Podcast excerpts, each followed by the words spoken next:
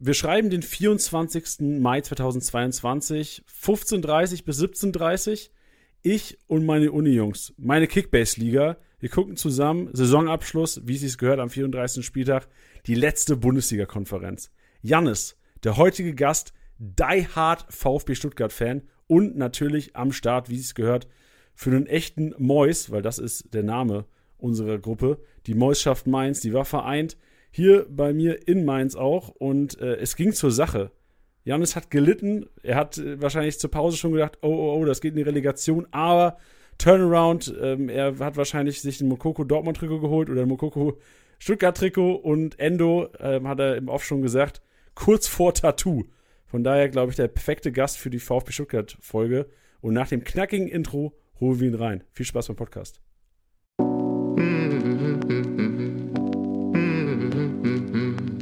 Spieltagssieger-Besieger. Der Kickbase-Podcast. Du hörst die Club-Podcast-Reihe.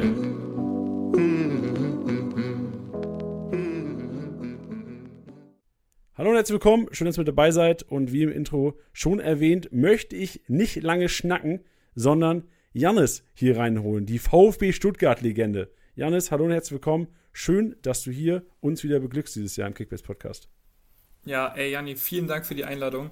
Nach wie vor, wenn ich an diesen äh, letzten Spieltag denke, bei dir in der Bude, immer noch Gänsehaut. Wirklich, also das ist wirklich mein, mein VfB-Moment äh, des Lebens. Ich glaube, sowas ist wirklich einmalig. Also da ist immer noch ganz, ganz viel Gänsehaut und äh, gefühlt immer noch ein bisschen Tränchen im Auge mit dabei.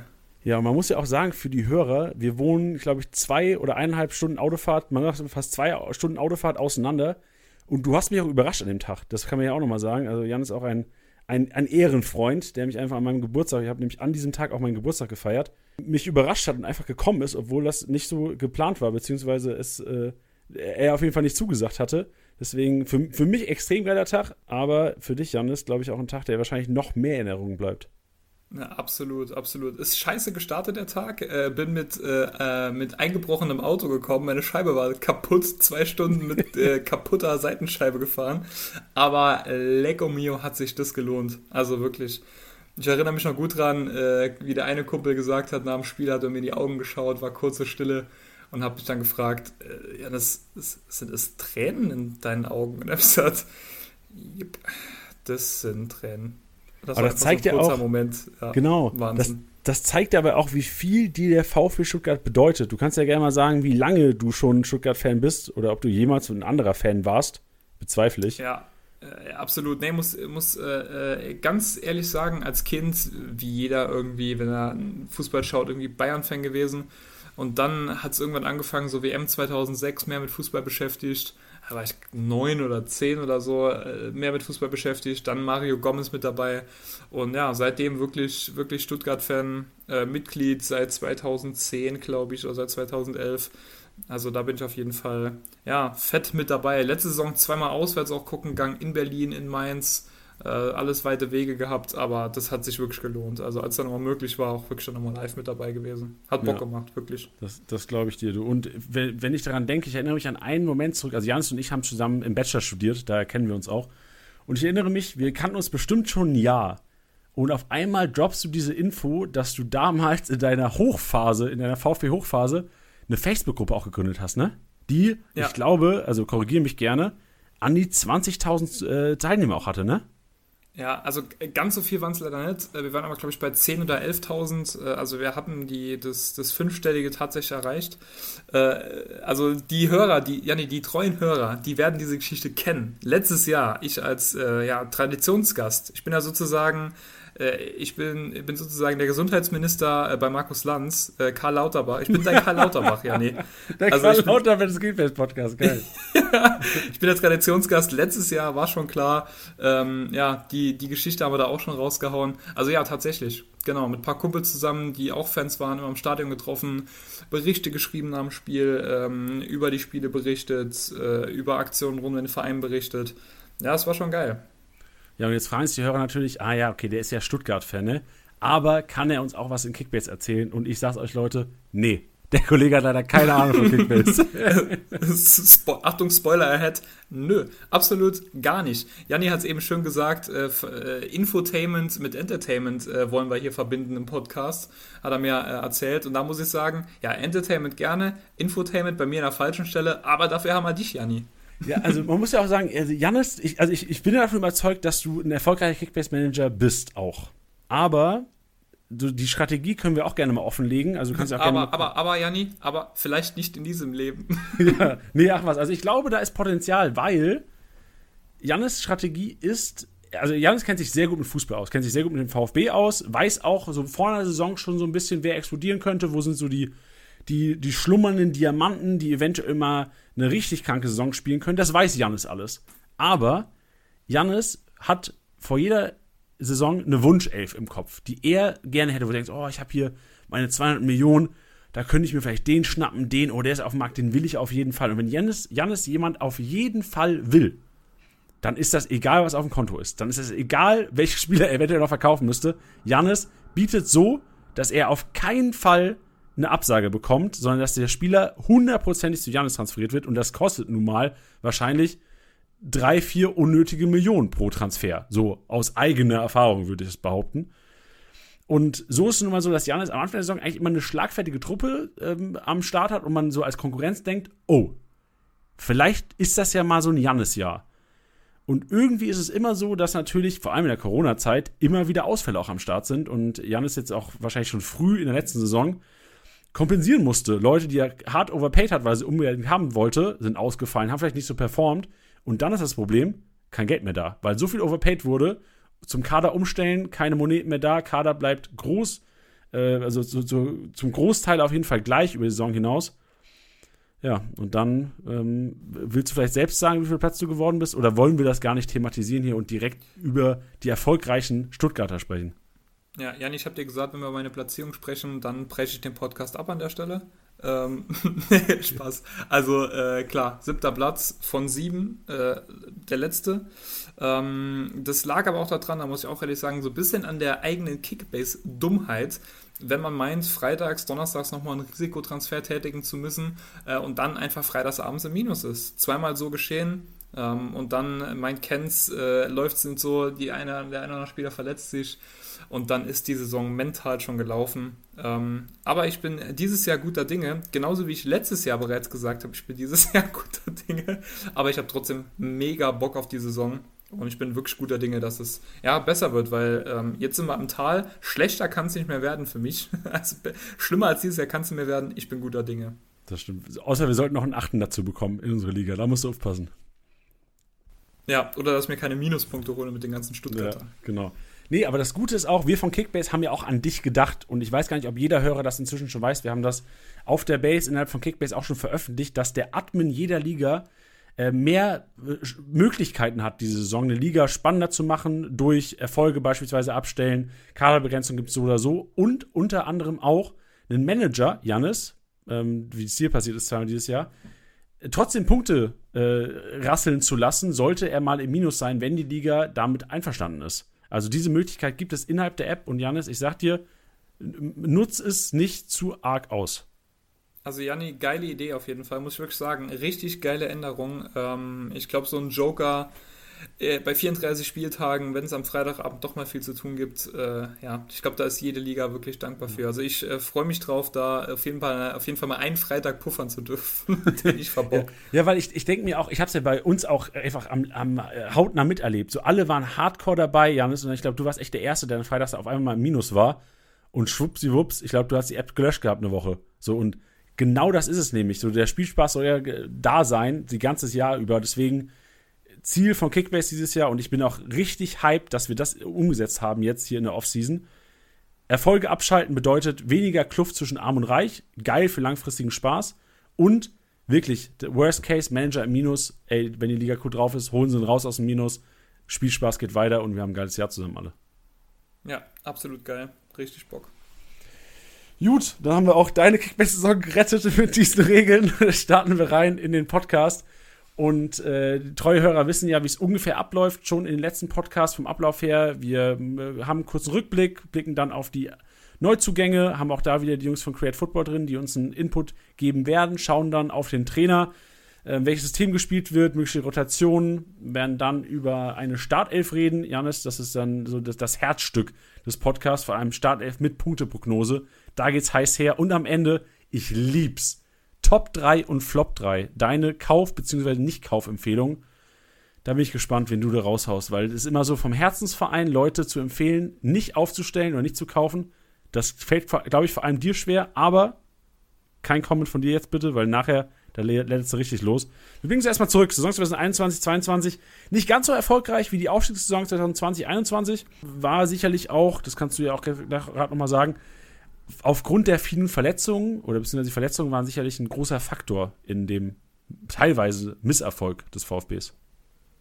Ja, also wir sind tatsächlich äh, Vizemeister bei den Tagen der Abwesenheit. Habe ich letztens eine coole Statistik gesehen. Ich weiß gar nicht, wer Platz 1 war. Auf jeden Fall waren wir Platz 2. Bestimmt zwei. Dortmund, oder? Dortmund mit den Physios. Ja, ich, ich, ich, ich glaube tatsächlich. Ähm, und Stuttgart äh, auf Platz 2 der meisten verletzten, schrägstrich abwesenden äh, Tage der Spieler.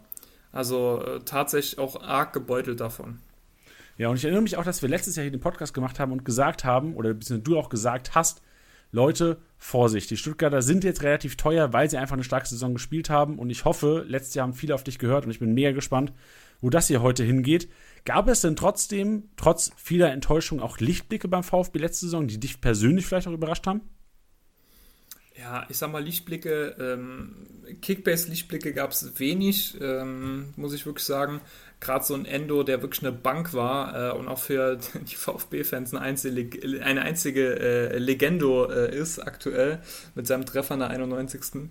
Aber der ist wirklich ein bisschen gefloppt letztes Jahr im Gegensatz zur Vorsaison für viel Geld, muss man sagen. Äh, und dann, klar, die zwei, die meistens dann liefern, Kalajdzic nach der Verletzung und Sosa. Wobei die zwei die stärksten waren, aber im Vergleich zur Vorsaison auch eher schlechter abgeschnitten haben. Oder was heißt eher schlechter? Also tatsächlich deutlich schlechter abgeschnitten haben. Ja, und nicht zu vergessen auch den Coverstar der heutigen Episode. Oder? Mal, mal vor Paus haben wir vorne drauf. Der hat ja auch eine kranke Hinrunde auf jeden Fall abge abgeliefert. Dann auch leicht enttäuscht wieder in der Hinrunde. Aber ich glaube, das Pensum war, glaube ich, vielen bewusst, dass das nicht zu halten ist. Vor allem diese, die Tore, die er hatte, das kann er nicht ein ganzes Jahr durchziehen. Als, als teilweise auch Rechtsverteidiger oder Innenverteidiger in der Dreikette. Ja, absolut. Ähm, zieht mal die anderen zwei, drei ab, ist es eigentlich wirklich auch der Star irgendwo der Mannschaft, ähm, ist die Top-Verpflichtung für ganz, ganz wenig Geld jetzt zum FC Arsenal fix verpflichtet. Äh, also da, äh, das ist noch der, wo ich sage, da war ich noch am meisten zufrieden mit, hatte ich auch in meinem Team ähm, und war da verhältnismäßig äh, noch eine Bank für meinen siebten Platz, muss ich sagen. Ich sag mal, welchen Stuttgarter hattest du nicht im Team? Also ich sehe sogar, ich habe, ich gucke gerade mal durch, wen du so gekauft hast. Du hattest im Team, das können wir echt mal durchgehen. Stenzel, Sosa hattest du. Äh, kurzzeitig, glaube ich, Mangala, Karazor hattest du auch mal. Ähm, Endo, selbstverständlich, No-Brainer. Ich glaube, das war auch ein 6, 7 Millionen Overpay relativ früh in der Saison. Und das war's, glaube ich, oder? Und ich glaube, du warst auch Sanko-Besitzer ganz früh, oder? Du warst auch letztes, einer, letztes Jahr einer von den Leuten, die gesagt haben, Sanko, das ist das, das Jahr von Sanko. Hätte er sich nicht verletzt, wäre es vielleicht sogar eingetroffen. Absolut, weil der war geplant. Tatsächlich, äh, ich habe es letztes Jahr auch ziemlich genauso erzählt, das war auch in den Testspielen so, der war Stürmer Nummer zwei. So, und wäre der Kalajdzic dann auch wirklich ausgefallen, so wie dieses Jahr, und Sanko wäre fit geblieben, dann wäre er der Stürmer Nummer zwei geworden, Schrägstrich äh, in, der meist, in den meisten Teilen der Saison der, der Stürmer Nummer eins dann tatsächlich, ne, und hätte gegebenenfalls seinen Durchbruch mit 18 Jahren in der Liga schon feiern können, ne, und hätte jetzt einen Marktwert und Kickbase-Punkte vielleicht mit dabei, die äh, ja, den VfB auch finanziell äh, weitergebracht hätten, perspektivisch. Ne? Und so steht er noch weiterhin am Anfang seiner Entwicklung. Oh, bin gespannt. Ist vielleicht nicht das letzte Mal, dass wir über, über Sanko reden, aber ähm, Thema Neuzugänge. Wir haben die Jungs von Create Football und das hören wir uns vielleicht zuerst mal an mit dem Datencheck. Die Jungs von Create Football unterstützen unter anderem ARD und ZDF im Zug auf die Frauen-Fußball-Europameisterschaft, stellen den Moderatoren Mappen zur Verfügung mit jede Menge Daten, die Daten, die sie jetzt auch benutzen, um die Neuzugänge oder beziehungsweise die Gerüchte um Neuzugänge des VfB Stuttgart zu thematisieren. Neuzugänge im Datencheck mit unserem Partner Create Football.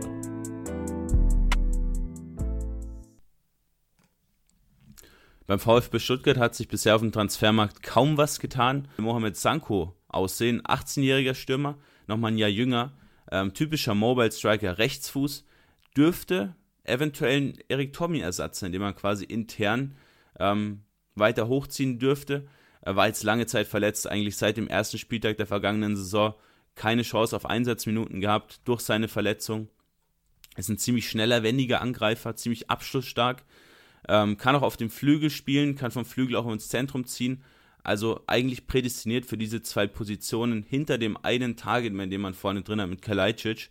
Und da ist ja auch Tommy aufgelaufen. Also Sanko möglicherweise eine Option für diese ziemlich spielstarke Rolle hinter dem Angreifer.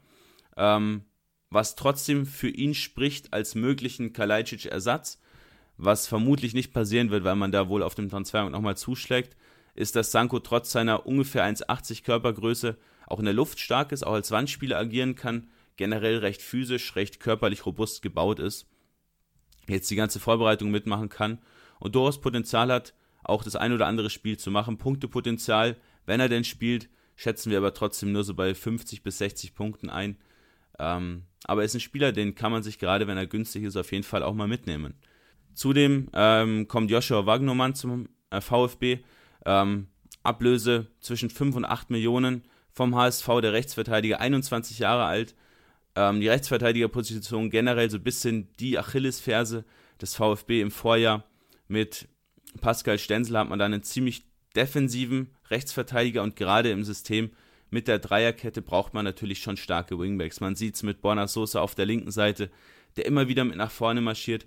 Stenzel quasi gar nicht offensiv mit unterwegs und Wagnermann dagegen schon sehr, sehr offensivfreudig, schießt immer mal wieder auch aufs Tor, vor allem aber seine Dribblings, seine progressiven Läufe mit dem Ball, die fallen auf. Anders seine Flanken, da, da bringt er zwar auch viele pro Spiel, die meisten aber ziemlich ungenau. Und gerade wenn man diesen Targetman vorne drin hat, ist natürlich schon wichtig, dass man den auch qualitativ hochwertig füttern kann. Er dürfte sich vermutlich mit Silas um den Stammplatz streiten, wenn Silas zurückkommt, der ja aber auch noch eine Weile ausfällt und Wagnermann seine Qualität aus der zweiten Liga auch in die erste Liga ähm, hochziehen kann, ist es definitiv ein Kampf auf Augenhöhe. Der eine defensiv ein bisschen stärker, Silas natürlich offensiv nochmal mit einer höheren Qualität, aber natürlich auch flexibel in anderen Positionen einsetzbar. Aber Wagnumann mit seinem Tempo, mit seiner Sprintstärke, definitiv ein Spieler, ja, der Stuttgart auf der rechten Seite, auf der Wingback-Position wirklich gut tun wird. Dazu sehr, sehr physisch auch wieder. Ähm, 1,87 groß, dazu 86 Kilo, sagt schon vieles aus. Muskelpaket, ähm, Offensiv-Zweikämpfe, Defensiv-Zweikämpfe, da ist er immer dabei. Und Punktepotenzial dürfte auch recht hoch gehen, so um die 80 Punkte. Abwehrreihe von Stuttgart hat auch im letzten Jahr immer recht solide und gut gepunktet auf jeden Fall ähm, eine Möglichkeit, sich den Jungen mal ins Team zu holen. Und ich würde direkt mal das Wort weitergeben an Jannis. Jetzt war da einiges dabei. Dein Take dazu und ich habe schon äh, dich leicht murmeln hören, während vor allem im letzten Part. Ja, absolut. Wagnermann habe ich auch anfangs gedacht, geil, endlich mal wieder ein U21-Nationalspieler mit Potenzial. Von dem habe ich tatsächlich auch schon unabhängig vom VfB in der zweiten Liga beim HSV gehört. Ähm, da ist allerdings jetzt, im Gegensatz zu den, zu den Jungs, die die Nachricht gedroppt haben, ja, der ist fix. Ja, hatten wir alle gedacht, äh, aber da hat jetzt der Misslintant nochmal offiziell gesagt, dass der HSV und der VfB doch sehr, sehr, sehr weit auseinander sind, was die Ablösevorstellungen angeht.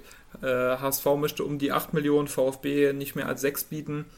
Also das wird noch ein Thema, wo ich eher sage, vom Gefühl her platzt da der Transfer tatsächlich noch. Also da würde ich mich jetzt noch nicht drauf verlassen. Äh, würde es mir natürlich wünschen, ist eine vakante Seite, da brauchen wir Unterstützung, da reicht der Stenzel leider nicht aus. Aber das warten wir mal noch ab, ob das wirklich funktioniert. Da bin ich mir noch nicht so wirklich sicher. Ja, wir haben heute übrigens für alle Hörer den 30.06. Wir zeichnen, das ist eine Late-Night-Aufzeichnung auch. Jan ist beruflich auch sehr eingespannt. 30.06. 22 Uhr gerade zur Aufnahme. Also es ist nie zu spät, um Kickbase zu schnacken. Dann kommen wir jetzt zum Trainer. Pellegrino Matarazzo. Mensch, so Vorname wie ein Wasser, Nachname wie eine Pizza. Janis, was hast du zu Pellegrino Matarazzo zu sagen? Vor allem in Bezug auf, lohnt sich das Anschauen von einer Pressekonferenz? Wie ist die Kommunikation von Verletzten? Ähm, werden die frühzeitig kommuniziert oder gibt es auch Überraschungen am Wochenende? Und dann, äh, nachdem du die Fragen beantwortet hast, können wir gerne nochmal über das mögliche System reden, in dem gespielt wird. Also Janni, erstmal Kompliment, dass du nach äh, sechsmal Pellegrino Matarazzo, bei mir aha, scheitert jetzt aha, auch schon, aha, nach sechsmal geschafft hast, den Namen jetzt auszusprechen. äh, das musste jetzt einfach sein, und wenn äh, die Zuhörer es wahrscheinlich nicht gehört haben, aber ich musste gerade gut lachen. Ähm, ja, was kann ich zu dem sagen? Also erstmal äh, Fun Fact, oder kein Fun Fact, äh, Fact, der ist, äh, wenn er die Saison übersteht, äh, wenn mich nicht alles täuscht, äh, korrigiert mich, liebe VfB-Freaks, der dienstälteste VfB-Trainer, den wir je hatten und stand jetzt bereits der drittdienstälteste Trainer der aktuellen Bundesliga. Aber und dienstältest beim vom VfB. Alter oder am längsten da? Nein, schon am längsten am Stück im Dienst beim VfB Stuttgart. Verrückt. So schnell kannst du. Ich habe letztens auch, wo du vorhin gesagt hast, du hast eine Übersicht gesehen mit den verletzten Tagen vom VfB. Ich habe eine Übersicht gesehen von den meisten Trainerwechseln in den letzten zehn Jahren und da ist auch der VfB Stuttgart auf Platz zwei, glaube ich. Mit ja, Wolfsburg, Schalke da oben. Genau, Schalke, HSV müssten ganz oben sein. Ja. Und dann ist der VfB ganz oben. Und Matarazzo jetzt seit wirklich seit, seit einigen Jahren, ich glaube jetzt drei, dreieinhalb Jahre ist er mit dabei. Ich bin, ich könnte nicht glücklicher sein. Vor allen Dingen, dass wir den trotz der unfassbar schlechten Saison, das darf man ja jetzt, jetzt unabhängig vom letzten Spieltag nicht außer Acht lassen, dass wir den einfach nicht rausgeschmissen haben. Ich bin so dankbar darum, dass wir gesagt haben, jetzt gehen wir mal auf das Thema äh, Nachhaltigkeit, Langfristigkeit. Wir probieren das Projekt wirklich durchzuziehen mit einem Trainer, haben Vertrauen in den. Und auch nach der Saison, als sich viele, viele Vereine von Trainern getrennt haben, haben wir gesagt, nee, das bleibt äh, so, wie es ist. Es bleibt alles so, wie es ist. Äh, da war ich wirklich froh drum ähm, und freue mich da auf die neue Saison. Allgemein zu Matarazzo, ähm, da ist er, glaube ich, ein Typ mit klarer Linie. Pressekonferenzen, er macht jetzt da keine großen Spirenzien oder Andeutungen. Äh, wenn er sagt, was Sache ist, dann sagt er das. Und äh, wenn nicht, dann kriegt man aber auch nicht wirklich viel aus ihm raus. Ähm, heißt, da ist er doch äh, äh sehr gewandt auf so Pressekonferenzen. Wie gesagt, offizielle Infos gibt er raus. Aber äh, da ist jetzt kein Reporter, der ihm da entlocken kann, äh, wie jetzt seine Taktik aussieht oder wer jetzt zufällig nochmal ausfällt, wenn er es nicht eh schon gesagt hat. Okay, und wie ist die Kommunikation generell von VfB Stuttgart? Also, wir haben ja schon über deine Facebook-Seite geredet, aber wie, wie äh, kommunizieren denn die offiziellen Kanäle des VfB Stuttgarts, gerade so was Verletzungen angeht? Vergleich mal, also in meinem Kopf ist immer vor allem Freiburg und Hoffenheim, die enorm schweigsam sind, was sowas angeht. Ganz anders, beispielsweise äh, BVB ähm, oder auch ähm, der FC Bayern, wahrscheinlich auch aufgrund der Größe und der vielen Reporter, die um den Verein rumschwirren du hast ja auch viele, äh, viele Stuttgarter gehabt letztes Jahr in Kickbase. War dir immer klar oder war klar kommuniziert, die spielen am Wochenende, beziehungsweise die sind fit? Oder gab es auch eine Überraschung? Ja, ich muss sagen, das war eigentlich immer ganz gut kommuniziert vom VfB. Wenig Überraschungen. Ich bin da auch ganz gut vernetzt und äh, ich sag mal bei Facebook äh, viele Seiten auch abonniert, die da wirklich immer gute äh, Updates geben und wirklich immer äh, aktiv vorm Spieltag nochmal Personalupdates raushauen. Äh, also das klappt ganz gut, aber äh, wie ich eben schon gesagt habe, das sind dann offizielle Infos, die bekommt man auch über den VfB. Da ist jetzt wenig Geheimtuerei. Also da ist der VfB tatsächlich äh, transparent und gibt die Infos frühzeitig raus und auch entsprechend realistisch raus. Was macht man und was nicht. Sag mal die Facebook-Gruppe, der man folgen soll oder der man beitreten soll, wenn man die besten Infos über den VfB Stuttgart haben möchte, was den Kader ähm, und die ähm, Spieler angeht das müsste tatsächlich der, der Cannstatter Blog sein, ähm, der wirklich sehr gut ist, der auch viel äh, außerhalb nochmal berichtet. Ähm, und Vertikalpass ist da immer ganz gut mit dabei. Ähm, aber tatsächlich Cannstatter Blog, das ist der, der auch ähm, viel, viel mit Personalupdates, also richtiges Template erstellt, wo dann immer kurz vorher oder kurz am Spieltag dann das Personalupdate kommt äh, und man genau sieht, äh, wie sieht es bei wem aus, was sind die zusammengefassten Updates äh, und und und. Also die sind da richtig, richtig gut. Stark, ey, so wertvoll. Das ist für Kickbase Manager immer das Beste, wenn es so wirklich die Hard Fans gibt, die sich da den Aufwand machen und wirklich auch nochmal die Personalsituation. Also, ich erinnere mich, für die TSG Hoffenheim gibt es Kevin Bauer, das ist so eine Kickbase-Gruppenlegende, der äh, auch seine eigene Facebook-Gruppe hat, der man beitreten kann und er auch immer so eine Startelf-Prognose von der Hoffenheim. Weil Hoffenheim, das, das kann man glaube ich hier sagen, hat jetzt nicht die größte Fanbase. Das hörst du wahrscheinlich auch gerne als Stuttgarter aber die größte Fanbase, wo man auch sagen kann, da gibt es viele Seiten, die sowas machen. Und deswegen Props an alle, die ihre, ihre Freizeit opfern, ähm, auch wenn es natürlich wahrscheinlich den meisten Spaß macht, aber da vielen Kickbase-Managern auch unter die Arme greift, so an einem Donnerstag, an einem Freitag, bevor man die Ausstellung abgeben muss dann. Ja, definitiv. Und auch Lob an den äh, Kevin Bauer, dass er ja als einziger Fan der TSG Hoffenheim da so hinten dran ist. Shit. Liebe Grüße an Fabi. Der, Liebe der, Grüße. Der hat gesessen, oh Mann. Stark. Äh, bezüglich äh, Trainer. Ähm, System würden wir gerne noch besprechen, Janis. In welchem System glaubst du, laufen die Stuttgarter auf? Wir schaffen jetzt auch langsam so ein bisschen den, die Brücke Richtung Startelf. Ja, also die Dreierkette spielt Matarazzo, da hat die eigentlich Matarazzo die ganze Saison über gespielt. Da wird sich auch meiner Meinung nach wenig verändern. Ähm, weil wir auch von der Aufstellung her so, so sind, dass wir sagen, also sprich, also es ist eine Dreierkette laut Aufstellung, die wir sehen, ähm, die spielen aber eigentlich mit Fünferkette, sprich mit zwei Flügelspielern, ähm, die eher defensiv geprägt sind. Sosa ist ein linker Verteidiger, kein linker Flügelstürmer. Ähm, ja, und rechts, ja, wenn er fit wird, spielt dort Silas, also eigentlich schon ein offensiver Mann. Ähm, wie gesagt, der Mann vom HSV, der Rechtsverteidiger, ist noch ein bisschen in der Diskussion. Da wird es manchmal gut tun, gegen starke Gegner wirklich fünf Defensive auf dem Feld zu haben. Aber an sich wird es auf jeden Fall nochmal die zwei Schienenspieler geben. Ich glaube, damit kann man es ganz gut abkürzen Richtung Schienenspieler. Ähm, und drei Innenverteidiger. Das wird auf jeden Fall dort die Aufstellung sein. Zwei Sechser, äh, die sind auch soweit gesetzt. Das ist auch immer eine Formation, die, die fix war. Und dann drei Offensive nochmal vorne drin. Okay, perfekt. Also klassisches 3-4-3 eigentlich mit relativ defensiven Schiedenspieler. Ich glaube, das ist auch eine ganz, ganz relevante Info. Ähm, ich weiß nicht, ob du jetzt schon den, den Bremen-Podcast gehört hast, aber bei Werder Bremen war es ähnlich, die auch eine Dreierkette spielen, aber eher dann zur Fünferkette tendieren, als jetzt im Vergleich zu Eintracht Frankfurt, wo du weißt, Philipp Kostic ist zwar auch defensiv teilweise zu finden, aber der Kollege wird eher vorne in der Offensive die Flanken sein. Also Kostic, Sosa kannst du nicht vergleichen, wenn man jetzt seine Worte ähm, wahrscheinlich mit so meiner Kickbase-Erfahrung mischt. Sosa defensiv, Kostic offensiv, trotzdem Sosa natürlich allein durch Kalajdzic da vorne. Vielleicht die Flanken dann ein bisschen aus der mehr Richtung eigenen Hälfte noch als Kostic, der irgendwie die Linie runtergeht und auch mal äh, auf Höhe des anderen, des gegnerischen Torwarts irgendwie zu finden ist. Ja, absolut. Schön, dann bevor wir zur prognostizierten Startelf von dir kommen und ähm, ich würde vorschlagen, wir machen es so, dass wir einmal die Startelf durchgehen und du gerne auch schon bei den Mannschaftsparts dann deine Punkteschnittprognosen abgibst. Und nachdem wir dann die Startelf durch haben, können wir auch eigentlich mit der Top 3 bzw. Flop 3 ähm, den Podcast hier Richtung Ende aufbauen. Ähm, noch die Frage, wie sieht's aus? Wo wollte ich jetzt hin, Janis? Wo wollte ich hin? In welche äh, Richtung einfach, wollte ich? Einfach ganz klassisch, ganz klassisch, ja, nee, den Faden verloren. Ich habe ich hab diese Frage gelesen. ich habe mir hier so einen Ablaufplaner. Ich habe die Frage gelesen und habe die Frage dann so lang gezogen, dass ich ja. vergessen habe, was ich am Ende fragen wollte. Aber ich glaube, es geht Richtung Rotation. Wo, auf welchen Positionen eventuell rotiert werden kann auch. Ja, ganz, ganz traurige Nummer beim VfB. Rotation schwierig, weil wir die Breite im Kader einfach nicht haben. Also man hat es auch letzte Saison gesehen, wir haben ganz, ganz wenig rotiert, weil die Alternativen auf der Bank alle unter 20 waren und gefühlt eigentlich für die zweite Mannschaft vorgesehen waren. Also so richtig eine sinnvolle Rotation äh, wird es auch dieses Jahr, zumindest zum jetzigen Stand, nicht geben, weil uns dafür die Breite im Kader fehlt. Die Kickbase-Manager sagen so, scheiß auf die Breite, geil, dass es keine Rotation gibt. ja, definitiv. Also ist für manche Spieler auf jeden Fall sinnvoll. Ne, klar rückt man Führig rein, dafür ab und zu mal äh, Führig, äh, Führig raus, dafür ein Förster rein, so rum, fast die gleichen Namen. Ähm, aber dass da wirklich jetzt mal äh, der Kalajdzic oder der Tomasch äh, oder sonst wer auf einmal überraschenderweise rausrotieren, also äh, sehr unrealistisch.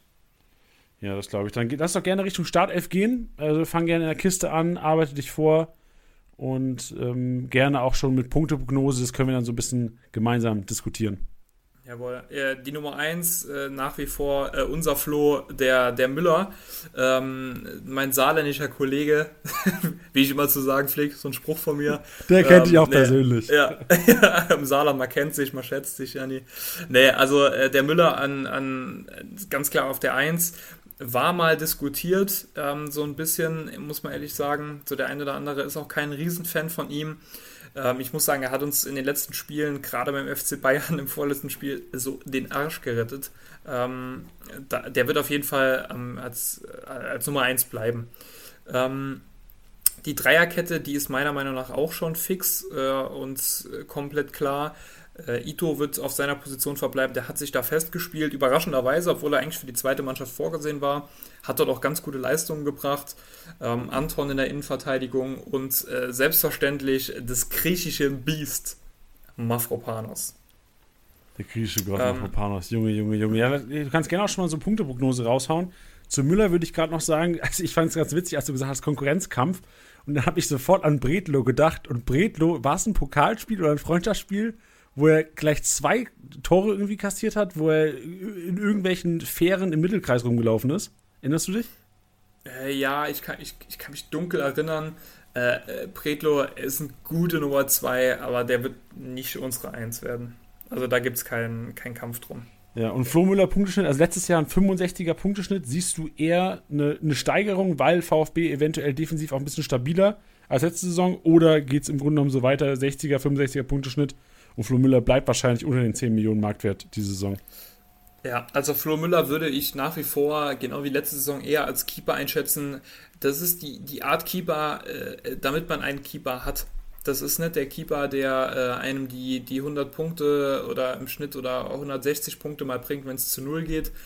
Das ist er nicht und das wird er wahrscheinlich auch nicht werden, ähm, weil der VfB dafür, glaube ich, einfach noch auch nächstes Jahr oder beziehungsweise jetzt die kommende Saison in äh, Sphären spielt, die äh, nicht oft zu Null ausgehen werden, sagen wir es mal so.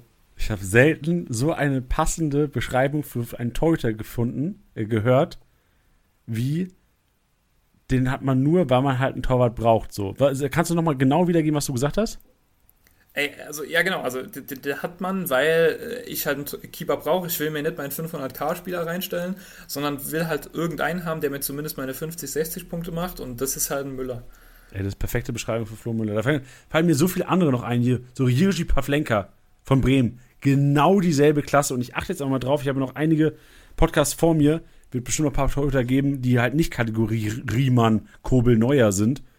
Äh, sondern eher so in die Kategorie gehen, ich habe den halt, weil ich ihn heute haben muss. Genau, genau.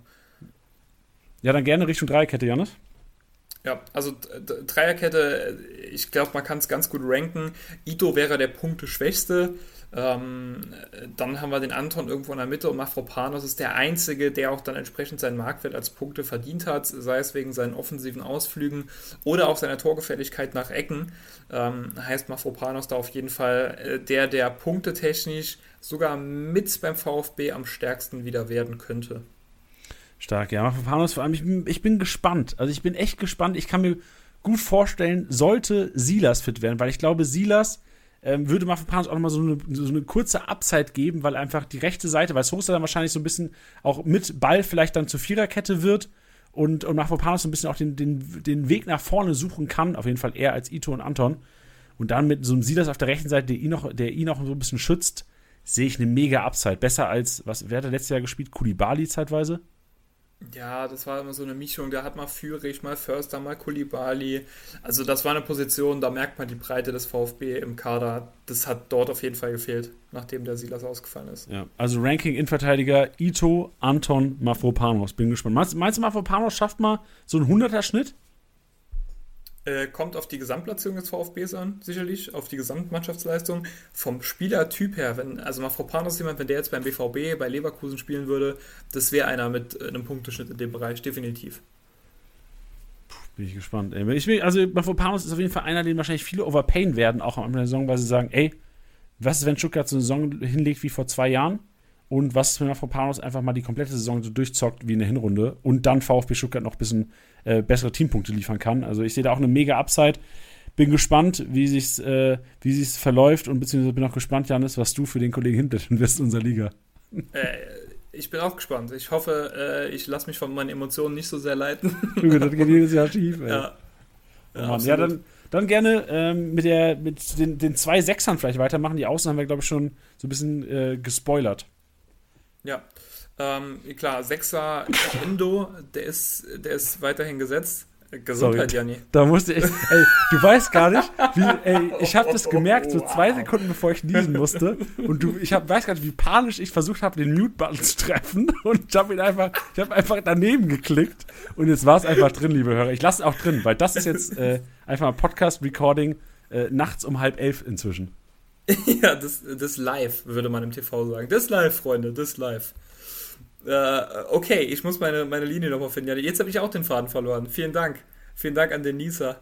Ähm, also, genau, äh, auf der Doppelsechs Endo ist und bleibt dort der absolute Stammspieler, wenn er fit ist, wenn er keine Gelbsperre hat, macht er 34 von 34 Spielen von Minute 1 bis Minute 90. Also wenn er mit dem Preis jetzt tendenziell ein Stückchen runtergeht, äh, irgendwas um die 15 bis 20 Millionen, dann ist er nach wie vor jemand, den man sich tendenziell ins Team holen sollte. Äh, wird dort auch äh, standardmäßig seine Punkte liefern, äh, aber ist wahrscheinlich keiner mehr, der einem jetzt die vielen Punkte liefert, äh, in Richtung Torgefahr Vorlagen, aber der die einem die, die Rohpunkte liefert, äh, aus seinem Passspiel heraus, aus seinem defensiven Verhalten raus. Ja, das sind die Punkte, die man halt braucht, um eine gewisse Basis zu haben. Also äh, Endo, Mangala, du hast es thematisiert. Punkteschnittprognose, ähm, was siehst du bei Endo Mangala? Ja, Endo, ich schätze, wenn der VfB, wenn es bei VfB nicht gut läuft, sind 60 Punkte im Schnitt. Wenn es gut läuft, sind es 80 bis 90 Punkte pro Spiel im Schnitt. Sage ich jetzt einfach so, das könnte ungefähr hinhauen. Mangala könnte da eher schon ein bisschen äh, mehr ja, abweichen, nach oben und nach unten. Ähm, ich würde auch schätzen auf irgendwas zwischen 60 und 80. Eher Richtung 60. Im Mangala sogar, ich habe letztes Jahr noch einmal geguckt, letzte Saison 88er Punkteschnitt, obwohl es so durchwachsen war mit äh, zwei Assists und vier Toren. Also doch gar nicht so schlecht gepunktet, wie man vielleicht ihn im Kopf hatte. Ja, aber der war. Ja, tatsächlich lag halt irgendwo an den Assists dann wahrscheinlich. Das eine oder andere Spiel, was er da rausgeholt hat. Ja, ich hoffe natürlich, dass er nochmal eine Leistungsexplosion hat. Ne? Der war ja mal auch vor ein, zwei Jahren angedacht, oder da waren ja auch mal Gerüchte hier, wann geht's nach England, wann geht's zu den großen Clubs. Das ist abgeflacht so ein bisschen ich bin gespannt, wie er sich entwickelt. Ne? Ist jetzt 24, kein Talent mehr, also kein klassisches Talent mehr. Deshalb sind wir mal gespannt, wie es da weitergeht. Ja, haben wir auf jeden Fall auf dem Zettel auch für 13 Millionen momentan, glaube ich, ein reasonable Preis. Auch wenn das erste Spiel gegen Leipzig geht, dann geht es, glaube ich, nach Bremen. Also ich glaube, spätestens nach dem, am zweiten Spieltag kann man auch von Endo vielleicht mal den ersten grünen Balken der Saison erwarten. Ja, ja, durchaus. Das müssen da, wir machen. Ansonsten sind wir ganz, ganz tief im Abstiegskampf direkt. Da hast du recht, da hast du recht. Dann äh, die Schienenspieler oder beziehungsweise die defensiven Schienenspieler, wie du ja schon angeteased hast. Ja, also links, äh, wenn er bleibt, ja, und das ist immer noch eine Sache, die offen ist, ähm, ich glaube, äh, der, der Sosa, da gibt es äh, die eine Sache, die, die ihn so ein bisschen beim VfB hält. Wir haben ihn da sehr unterstützt, äh, als das ganze Thema kam mit seiner, mit seiner Staatsangehörigkeit, zu wem gehört er, äh, haben ihn damals, ich glaube vor vier Jahren, drei oder vier Jahren haben wir ihn jetzt schon das Vertrauen geschenkt. Äh, also das kann sein, dass er, ja, ich sag mal, aufgrund des Gesamtkonstrukts VfB Stuttgart bleibt. Äh, ist aber ein Kandidat, der andauernd in Verhandlungen mit, mit den anderen Clubs steckt. Ne?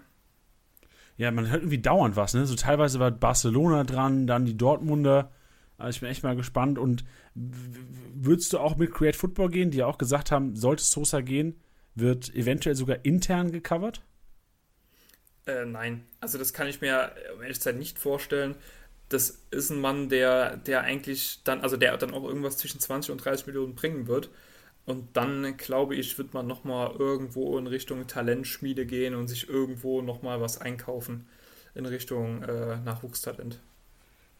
Okay, dann sind wir mal gespannt, was da noch passiert. Generell ja auch, ähm, wie vorhin schon hier im Podcast zu hören, Sosa, Mafropanos, Kalajdzic, alles ja Kandidaten, die eventuell auch Begehrlichkeiten bei anderen Vereinen innerhalb der Bundesliga, aber auch außerhalb der Bundesliga äh, geweckt haben. Sosa links, ähm, Silas rechts hast du schon angekündigt, oder beziehungsweise äh, hatten wir vorhin schon mal leicht thematisiert. Wie fit ist der Kollege und wer ist die Alternative zurzeit? Ja, ist jetzt wieder im, im, Teamtraining eingestiegen, voll. Also er trainiert in Richtung volle Belastung zum Saisonstart. Ähm, der war auch schon im Gespräch für die letzten Spiele nochmal mitzumachen. Ich weiß gar nicht, wurde er da sogar eingewechselt? Nee, ich glaube, es hat dann am Ende doch nicht gereicht aber es war dann irgendwie kurz davor, dass er noch mit dabei sein sollte, äh, irgendwie sowas. Ähm, dabei war er im Endeffekt dann, dann nicht, ähm, aber jetzt würde er auf jeden Fall äh, definitiv wieder einsteigen. Ich hoffe einfach wirklich, ich bete, dass der Kerl endlich mal fit bleibt. Das ist einer, wirklich, kannst du sagen, einer der besten Kicker an sich der Bundesliga vom Speed, von der, vom, vom Tripling her, äh, Torgefahr. Der Kerl ist richtig eine Granate, wenn er einfach fit bleibt. Und ja, das wird sein. Also momentan auch, ich habe den Marktwert mal gerade mal gecheckt. Der Kollege ist 3,2 Millionen wert. Und gerade wenn du jetzt sagst, die Nachricht, ey, der äh, könnte bei 100% jetzt sein. Grade, jetzt gerade, Kickbase Manager kaufen. Also 3,2 Millionen, absoluter Stil. Aber natürlich hast du auch die Gefahr, dass vielleicht die ersten Spieltage noch nicht für, also klar, Startelf hört sich eigentlich nach, nach deinen Takes jetzt, Janis, hört sich eventuell nach Startelf an, aber vielleicht noch nicht bei 100% Spielpraxis. Da sind viele Faktoren mit dabei, aber ich glaube, die Upside, das haben wir jetzt gerade gehört, ist enorm. Und für das Geld, also ich glaube, bis, bis 10 Millionen, wahrscheinlich sogar bis 15 Millionen, kann man den schon noch anpacken. Absolut. Also, ihr, wenn wir jetzt starten, Janni, kann ich dir sagen, dann wird der erste Overpay. Sag mal, was du genau bieten würdest jetzt. Also, ja. wir machen ein Szenario heute, Janis. Was würdest du zahlen für Silas? In unserer jetzt Liga? gerade in locker 8 Millionen. Okay, kurz erklärt: sieben, siebener Liga, ähm, zwei richtig süchtig, ähm, vier Fußball-Ahnung, vier Kickbase-Ahnung, einer, äh, nicht du, Janis, ähm, macht gar nichts. ja, stimmt. Ich weiß nicht, ich würde es nicht als Sucht bei euch, äh, bei dir und Fabi bezeichnen, Janni. Ich würde es eher schon als gesundheitliches Problem bezeichnen. das ist richtig, ja. Gesundheitliches Problem. Jetzt, das nehme ich mit, das ist okay. Ich glaube, das, das wollen die Hörer vielleicht auch mal hören, weil sonst äh, glauben die, dass ich eventuell auch ein, äh, gar keine Zeit in Kickbase stecke und hier nur versuche, irgendwelche Takes ins Mikrofon zu spitten. Ja, absolut, absolut. Viel zu viel Zeit, Janni. Aber das ist sein Job, also geil. also wär, das stimmt, ich ja. Gern, ich, ich würde auch gern damit arbeiten. ich glaube, ich hätte ein Problem, wenn es nicht mein Job wäre. Ich könnte es auch, glaube ich, meiner Freundin gar nicht mehr äh, überrechtfertigen, warum ich abends irgendwie um 22 Uhr mein Handy immer raushole und die Marktwerte checke. Ja, oder wieso du abends um 22.37 Uhr mit irgendwem über Kickbase sprichst. Ja, richtig. du hast recht, ja, ist richtig. Wo waren wir? wo waren wir? Wir waren bei der Aufstellung Schienenspieler Silas, Kaufempfehlung. Ja, und, ja, und dann, die Frage dann Alternative, genau. Genau, also Alternative haben wir da auch im Kader halt einfach nicht viel. Da wäre dann so eine wechselnde Option, mal ein Kulibali.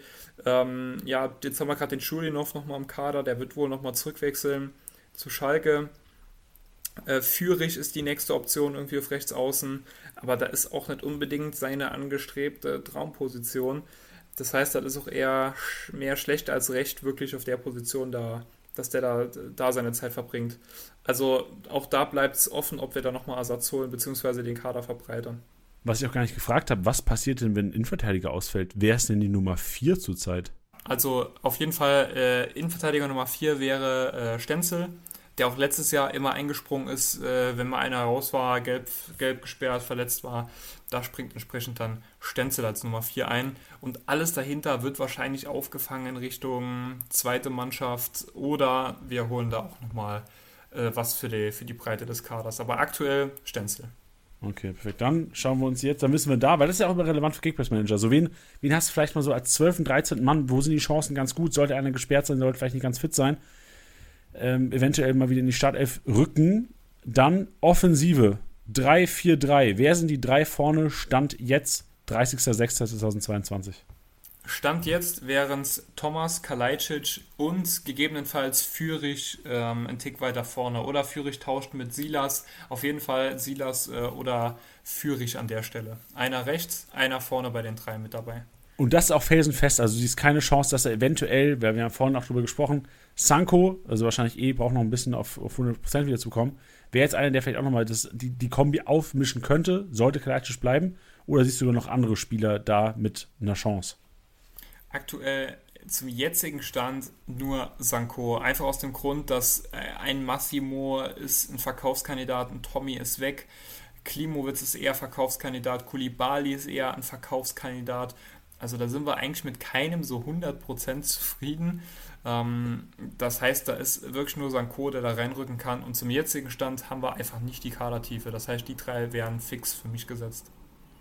Okay, interessant. Und, und Förster war ja auch so ein Abgangskandidat, oder? Der hatte auch mal so das Gerücht, glaube ich, zum VfL Bochum gehabt. Ich glaube, ist auch wieder ein bisschen verflacht. Aber, genau, ähm, Förster, er, ja, ja, Förster, Förster tatsächlich ja auch nach wie vor. Also wir haben da echt so ein paar Fragezeichen. Es hängt aktuell einfach viel an den Abgängen. Also wir werden nichts neu holen, bevor da nicht ein paar Abgänge durch sind. Und die hängen einfach gerade. Uh, bin mal gespannt. Also könnte sogar sein, liebe Hörer, dass ihr inzwischen schon äh, eventuell einen Neuzugang oder einen Abgang habt, weil ich glaube, wie Janus gesagt hat, wenn der erste Dominostein fällt beim VfB Stuttgart, dann geht es eventuell rum auf den Transfermarkt. Dann kommt Definitiv. Äh, Sven, du hast gesagt, Misslintat heißt der Kollege, richtig? Genau. Ähm, kommt wahrscheinlich aus dem Urlaub, aus Ibiza eingeflogen und sagt, oh, jetzt müssen wir doch was machen. Und dann ja, so äh, geht es eventuell rund. jetzt äh, ganz kurz nochmal Kickbase-Relevanz da vorne. Wir haben, glaube ich, schon Punkteprognosen abgegeben für alle, außer die, das Trio vorne drin. Wie siehst du Kalajdzic, wie siehst du Thomas und wie siehst du, von dem ich ja enorm viel halte, Chris Führig? Ja, äh, Thomas habe ich am meisten Bock drauf. Ich glaube, der ist jetzt am ersten Halbjahr, der hat jetzt in der Rückrunde vier, vier Tore gemacht. Ich habe Bock auf den auf jeden Fall. Also da könnte ich mir vorstellen, dass der ja auch gut punktet. Hast du gerade eine Übersicht, was der kostet aktuell? Habe ich sofort. Sag mal gerade einen Schwank aus deinem Leben, habe ich in 10 Sekunden. ja. Ähm, 5,2 Millionen. 5,2 Millionen. Ey, auf jeden Fall eine Kaufempfehlung. Der hat jetzt, der hat letzte Saison 14 Spiele für den VfB gemacht und davon vier Tore gemacht. Und das als junger Kerl, der frisch aus Portugal kommt, also da sehe ich auf jeden Fall eine Chance, dass Führig, der mehr schafft. Führig 8,8 Millionen und Kalajdzic, da ist bestimmt auch so ein bisschen BVB-Gerücht und Bayern-Gerücht mit drin, 20,9 Millionen, also ja. 21 Millionen. Kalajdzic, wenn er beim VfB bleibt, ist 20 ein Tick zu viel. Ähm, glaube ich einfach aufgrund der Gegebenheit beim VfB, dass wir da keinen 25-Tore-Stürmer äh, haben werden. Einfach Fakt. Ähm, also Thomas ist auf jeden Fall einer für 10 Tore, 3, 4 Vorlagen. Ey, da habe ich Bock drauf. Ich glaube, das, das, das kann was werden. Siehst du auch äh, Thomas über einem, Kala äh, über einem äh, Chris Führig, was punktetechnisch angeht? Äh, die direkte Torausbeute, also wenn man darauf setzt, auf ein bisschen mehr Risiko, dann ja. Wenn ich auf ein bisschen mehr ja, Rohpunkte gehe, dann, dann ist ein Führig eher vorne. Dann Punkteschnitt, so zusammengefasst, wahrscheinlich dann so gegen 70, 80, Thiago Thomas Führig und Kalajdzic vielleicht Richtung 90, wenn er fit bleiben sollte und wahrscheinlich auch, ich glaube wirklich, auch wenn Sosa bleibt, weil die Kombi ist nun mal deadly und ich glaube, ohne tödliche Flanken kann selbst Kalajdzic mit 2,76 Meter nichts anfangen. Ja, absolut. Also die Kombi hängt absolut zusammen. Das hat man auch in einigen Spielen gemerkt.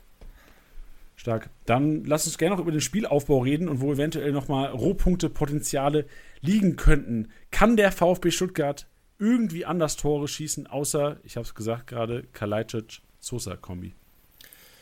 Schwierig. Das war wirklich der schwierigste Teil. Ich hoffe, da, da ändert sich strategisch, taktisch in der Ausrichtung nochmal einiges. Weil das war wirklich unser schwester Teil. Ne? Einfach wirklich, wie entstehen Tore, wie arbeiten wir nach vorne, wo ist die Kreativität die kam tatsächlich meist von Mafropanos. Ähm, dann irgendwie über äh, Mangala Karasor noch gesteuert, vorne Richtung Fürich. Aber das war alles mehr schlecht als recht. Und in den meisten Fällen ging es wirklich nur über Sosa und Kalajdzic. Ne? Also da werden wir uns neu erfinden müssen in der Mannschaft selber. Wer schießt denn die Standards? Ist das dann auch immer Sosa, egal was ist? Also klar, wahrscheinlich ähm, Elver dann nicht, aber alles außer Elver sehen wir da Sosa, wenn er bleibt? Ja, also alles ruhen der Ball, außer Elva immer Sosa. Ja, würde ich, würde ich predikten. Und Elva schießt Kalajdzic? Ja, aktueller Stand Kalajdzic. Ähm, hat aber auch zum Beispiel am letzten Spieltag auch einen verschossen ne, gegen Köln. Also ist nicht der, der Elverschütze, wo ich sage 100 Prozent. Das war auch die wildeste Minute, oder? An dem Spieltag. Also war noch nicht mal die wildeste Minute, aber an sich wahrscheinlich eine der wildesten Minuten die ganze Saison über. Verschießt den Elfer, macht die Ecke rein. Lego Mio. Ja. Ja, definitiv. Stark, Janis. Dann kommen wir jetzt zur Flop 3 und zur Top 3. Deine Top 3 Nicht-Kaufempfehlung, beziehungsweise Flop 3 Nicht-Kaufempfehlung und deine Top 3 Kaufempfehlung für die Saison. Ich, inoffiziell höre ich weg, Janis, weil wir wollen ja auch eine faire Kickbase-Saison haben, aber äh, ich höre es mir im Nachhinein vielleicht nochmal an, also gerne jetzt mal deine Flop 3. Wer sollte auf dem Kickbase-Manager auf keinen Fall einkaufen für das Geld momentan, weil er es entweder nicht wert ist oder der er kostet wenig, aber bringt ihm nichts, weil er keine Kickbase-Punkte sammelt. Und welche drei Spieler sind die drei Spieler, die sich jeder Kickbase-Manager, und ich glaube, einen haben wir ja schon thematisiert vor gefühlt fünf Minuten, auf jeden Fall einpacken sollte die Saison? Ja, also Flop 3 sehe ich aktuell tatsächlich Kalajdzic, weil er mir einen Tick zu teuer ist. Äh, ein Anton, der zwar viel spielt, aber eher kein krasser Punktelieferant ist. Ähm, und dahinter gibt es eigentlich keinen speziellen. Also sag mal, alles, was so in Richtung VfB Bank geht, ist tatsächlich einfach keine Kaufempfehlung. Also wäre auf jeden Fall ein Flop. Ich könnte jetzt gerade gar keinen Fix definieren. Ähm, wenn ich jetzt einen rauspicken müsste, klar, wäre es natürlich Karasor, wobei ich glaube, der Marktwert sich dementsprechend widerspiegelt, auch in der App. Ähm, dass man den eigentlich nicht kaufen sollte. Ähm, Top 3, ey, Silas, Kaufempfehlung 1. Ähm, definitiv. Dann ist nach wie vor Endo einer der sichere Rohpunkte, die er macht, nach wie vor. Äh, und an drei sehe ich immer noch so ein bisschen den Sanko. Letztes Jahr angeteasert, lange verletzt. Ähm, aber Sanko sehe ich nach wie vor. Also Geheimtipp, 500k-Spieler, einfach mal investieren, mal parken im Kader und dann mal schauen, wo die Reise hingeht. Ey, feier ich. Also 500k-Spieler, glaube ich, da kriegt jeder Kickbase-Manager, ähm, ich glaube, um die Uhrzeit kann man jetzt sagen, eine, eine, eine, eine leichte Erregung untenrum sollte, äh, sollte erwendig sein. Ja. Ähm, weil 500k-Spieler, Kickbase-Relevanz, Junge, Junge, Junge, was Geileres gibt es nicht. Und wenn ich, wenn ich noch reinwerfen würde, vielleicht machen wir eine Top 4 draus, weil ich habe gerade gesehen, und das sollten wir nicht unter oh, hier irgendwie unter den Teppich kehren, Mangala 2,7 Millionen Marktwert. What? Also ey, das bisschen, also, ja, muss ich schon sagen, die VfB-Spieler arg underpaid aktuell. Ja, hat er nichts gebracht, war auch lang verletzt und ich glaube, dafür, also er, er steigt natürlich jetzt wieder. Ich glaube, Gegner haben gecheckt. Oh, Karazor raus, sehr wahrscheinlich. Mangala gesetzt neben Endo erstmal. Absolut. Den Pack, also für 2,7 Millionen, da sehe ich auch schon, die, die Leute zahlen ihre 7, 8 Millionen wahrscheinlich in den Kickbase-Ligen für den Kollegen momentan. Ja. Ja, also da stimmt, mit, mit, also mit dem Preis, den auf dem Schirm, definitiv was wert. Sehr gut. Dann die letzte Aussage, die ich von dir hören will heute, Janis. Danach können wir gerne noch privat schnacken. Wir haben jetzt eh fast, was haben wir jetzt, äh, kurz, kurz vor elf. Da können wir auch noch ein bisschen länger machen, das ist mir Schnuppe. Aber Kickbase-Relevanz jetzt. Wo siehst du den VfB Stuttgart dieses Jahr? Wird es wieder 34. Spieltag bei mir auf der Couch mit Tränen in den Augen? Oder vielleicht schon mal 27, 28. Spieltag, wo man schon mal den 40. Punkt feiert. Es wird Abstiegskampf, aber ein Stück sicherer als dieses Jahr. Also so Platzierungen so 13 bis 14, 13, 15. Ja, ich will, ich will dieses Jahr die 40 Punkte schnell haben. Ähm, verhältnismäßig schnell, wie man im Abstiegskampf die ganzen dann schnell haben kann. Äh, aber das wird äh, sehr wahrscheinlich bis zum Ende eine knappe Nummer werden. So ehrlich muss, muss man, glaube ich, sein an der Stelle. Ja, also gehe geh ich komplett mit dir. Ich erwarte auch nicht mehr von den VfB, äh, von den VfB-Lern und würde auch wirklich hier, gerade was Kickbase angeht, auf die, äh, auf die Preis-Leistungsverhältnisse gehen. Wir haben sie thematisiert in dem Podcast. Ich glaube, das ist das, was auch die meisten Hörer sicherlich mitnehmen sollten. Ein Sanko, gambeln, ein Mangala ausnutzen, Silas ausnutzen, dass er momentan noch so günstig ist. Und ich sage ja immer, lieber eine Million mehr ausgegeben und auf Nummer sicher gehen, bei, gerade bei solchen Leuten, als ihn nicht zu bekommen, weil man zu knauserig war am Anfang der Saison. Klar ist es wichtig, aufs Portemonnaie zu schauen. Am Anfang ist Geld nun mal Mehrwert, weil klar, momentan in Deutschland Inflation, Janis, wir haben es gelernt in der Schule. In der Schule, in der Schule glaube ich noch nicht, aber in der Uni haben wir es auf jeden Fall gelernt. In Kickbase Inflation ja. ähm, schlimmer als in Deutschland eigentlich jedes Jahr. Und von daher Geld am Anfang natürlich immer noch wichtig. Aber gerade diese Spieler. Es gibt jedes Jahr bei jedem Verein so ein, zwei Leute, ähm, auch morgen bei den Augsburgern, den Podcast habe ich schon aufgenommen, ähm, kann ich euch schon mal versprechen, dass es auf jeden Fall auch ein, zwei Leute gibt, die noch viel zu günstig sind. Und auf die müsst ihr gehen dieses Jahr, weil die werden dann vor allem, wenn sie Spieltag 1 machen, wenn sie Spieltag 2 machen, wenn das die Top-Marktwertgewinner sein, die dann fast eine halbe Mio am Tag steigen und die müsst ihr auf der Rechnung haben. Das ist so, das ist mein Plädoyer hier am Ende des Kickbase-Podcasts VfB Stuttgart mit The Legend, the one and only Janis.